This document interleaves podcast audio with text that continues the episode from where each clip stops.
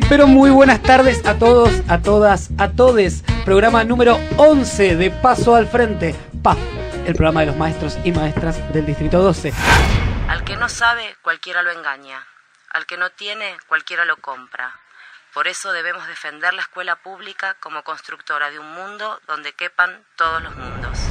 Y aprovecho para saludar también a Mariana Pelufo, maestra de la Escuela 24, que fue quien leyó recién las palabras que se leyeron en el acto de su escuela. Bueno, decía que voy a empezar a, entregar los boletines de esta semana. No tuvo mejor idea la muchacha que disfrazarse de vaquera, de cowboy, que me parece que no es la imagen que, No, que deberíamos estar que dando. vi, Patricia, replanteate, entre tantas otras cosas, un poquito también tu imagen pública. El regular es para vos. Tiene que forzarse más. Lleva un regular. Bueno, Miriam Sosa es la directora del GINC de nuestro distrito. Preguntarte porque sabemos que están en el medio de una elección, ¿es así? Sí, la verdad que estamos hoy muy nerviosos porque la elección es el miércoles justamente a las 10 de la mañana que vas a ver finalmente quién de las cuatro candidatas va a llevar el nombre de nuestro GIM.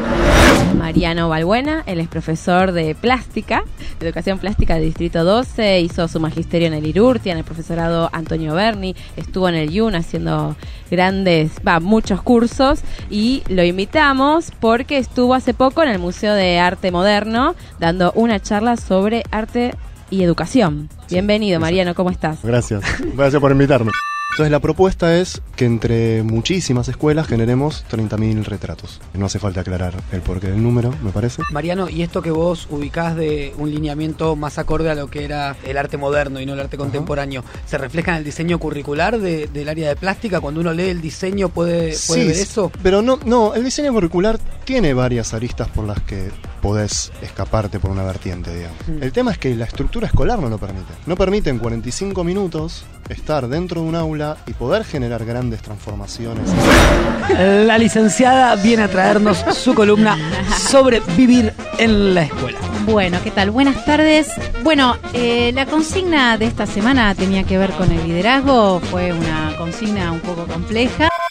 Esto de la comunidad de liderazgo resulta sumamente interesante porque digo, si nosotros estamos hablando de expandir la escuela, ¿cuántas posibilidades se pueden generar a través de una escuela dispuesta a aprender en todos sus aspectos, no solamente en el aula, sino como institución? Eso sería. PAF, una pincelada distinta de la escuela pública hasta el viernes que viene. Paso al frente, viernes de 18 a 19 por Radio Presente.